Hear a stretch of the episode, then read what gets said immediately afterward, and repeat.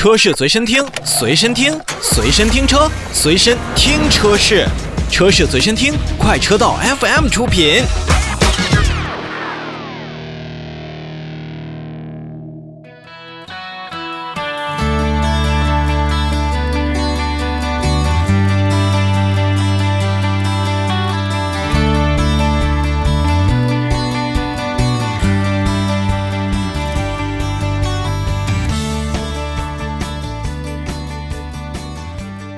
我们关注一则召回信息。日前呢，福特汽车中国有限公司也是向国家市场监督管理总局备案了召回计划，决定呢是在二零二零年的八月二十一日开始召回二零一五年五月二十八日到二零一八年七月三十日期间生产的部分一六款到一八款的进口林肯 MKX 汽车，共计一万零六百四十九台。以及二零一八年九月二十七号到一九年九月三十日生产的部分二零一九款到二零二零款的进口林肯航海家汽车，共计四千零一十台。